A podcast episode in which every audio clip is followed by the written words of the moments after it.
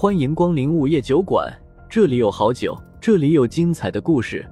不过，都是些酒馆老板从亡灵那里聆听来的故事。午夜酒馆，作者黑酱标，由玲珑樱花雨制作播出。第一百三十二章，生意难做。听到风正苏的话，男子顿时眼前一亮，真的，赶紧坐了下来。风正苏点点头道。照片给我看看，男子连忙把照片递了过去。风正苏接过来一看，照片里有两个女人，左边那个娇小玲珑，右边是个大长腿。男子跟着又说道：“个子高的那个是我女朋友，另一个是她闺蜜。”风正苏哦了一声，问：“怎么称呼？你们以前是哪个地方的？”男子连忙回道：“我叫岳涛，北方人。”风正苏深深的看了他一眼，问：“老家被妖魔祸害了？”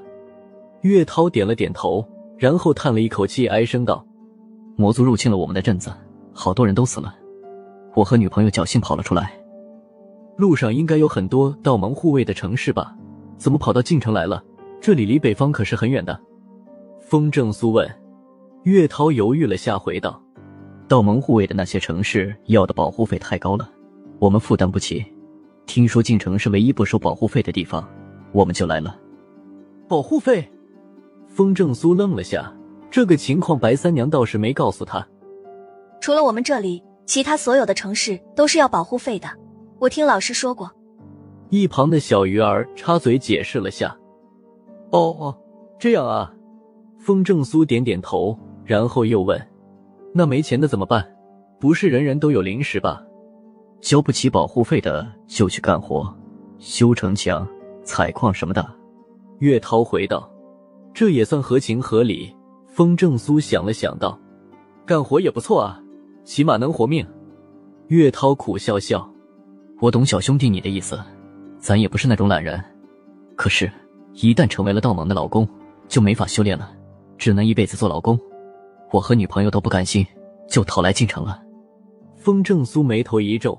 看来道盟没安好心啊！当劳工干活可以，可一辈子做劳工，有心气的人指定受不了啊！得知了岳涛来晋城的缘由，风正苏没再多问别的，直接问道：“你最后一次见女朋友是什么时候？”“就半个月前的早上吧。我们发生了点矛盾，吵了一架，她就跟闺蜜出去了，然后一直没回来。”岳涛愧疚的回道。风正苏盯着他的眼睛道：“这么说。”你们一直是三个人对吧？你女朋友的闺蜜也失踪了。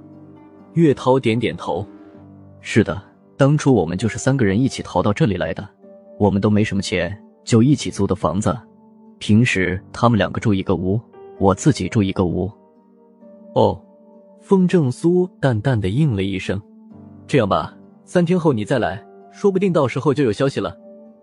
那就太谢谢小兄弟你了。岳涛站起来，激动的道。风正苏摆摆手，不客气。那我就先走了，三天后我再来。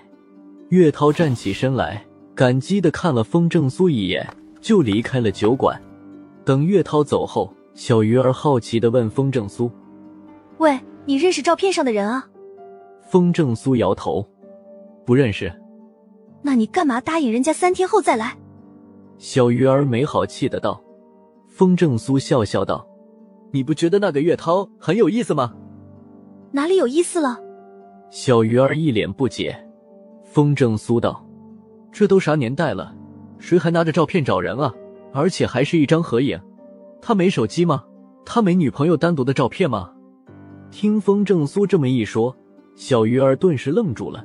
反应过来后，小鱼儿惊讶道：“呀，那个岳涛有问题啊！”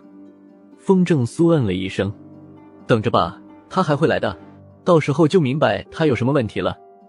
嗯，你不说我都没注意，看不出来你心挺细的吗？小鱼儿点点头，上下打量了下风正苏，有些佩服的道：“哈哈哈！”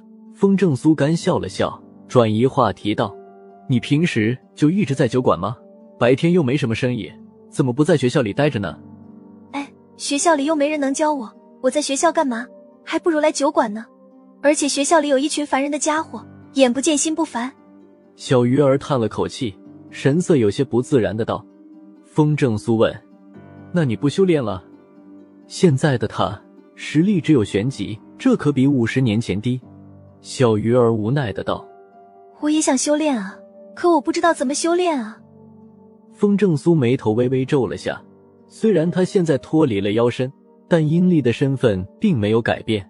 阴历想要提升实力，只有两个办法：一是通过亡灵，二是去地府。可是现在亡灵几乎已经绝迹了，地府又被恶灵占据，好像还真没有办法继续修炼了。白三娘放任他不管，估计也是这个原因。不过算了，提升的实力越高，他面临的危险就越大。先这么着吧，等解决了地府的事，再考虑让他修炼的事。剑风正苏沉默。小鱼儿就没再说修炼的事，看看马上就要天黑了，便问道：“你要不要吃东西啊？”风正苏回过神来，有什么吃的？小鱼儿从柜子里拿出了一包小鱼干，吃这个吗？呃，风正苏有些无语的道：“零食就算了，冰箱里还有点食材，你要饿了就自己去做饭吃吧。”小鱼儿自顾自的打开袋子，吃着小鱼干道。风正苏懒得做饭，问：“能点外卖吗？”小鱼儿甩给了他一个白眼：“没钱。”风正苏苦笑笑：“好吧，那我自己做吧。”“嗯，赶紧的，天一黑，说不定就有生意了。”小鱼儿摆摆手道。风正苏一脸无语，这是催促自己赶紧吃饭，别耽误晚上干活啊。算了，五十年前也没少压榨他，于是。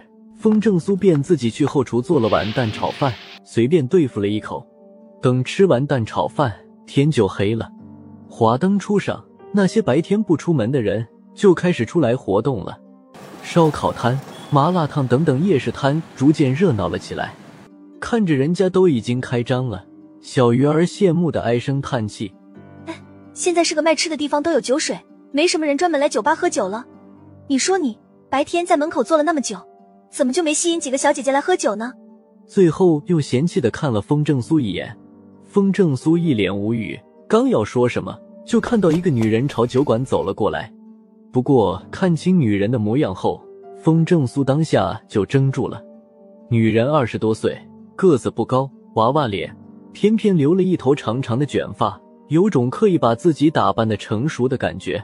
这女人，风正苏刚刚看过。正是照片里的那个闺蜜，女人一进酒馆就坐了下来，然后直接冲风正苏喊道：“服务员，给我来一打啤酒。”她不是。小鱼儿也认出了她，当下就张嘴想说，风正苏赶紧用眼神制止了他，示意他等下再说，然后直接提了一打啤酒放在了女人面前。女人拿起一瓶啤酒，直接对瓶吹了起来。等喝完一瓶啤酒。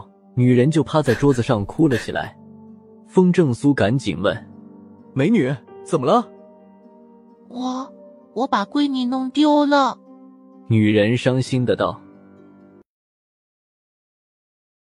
又到了酒馆打烊时间，下期的故事更精彩，欢迎再次光临本酒馆听故事。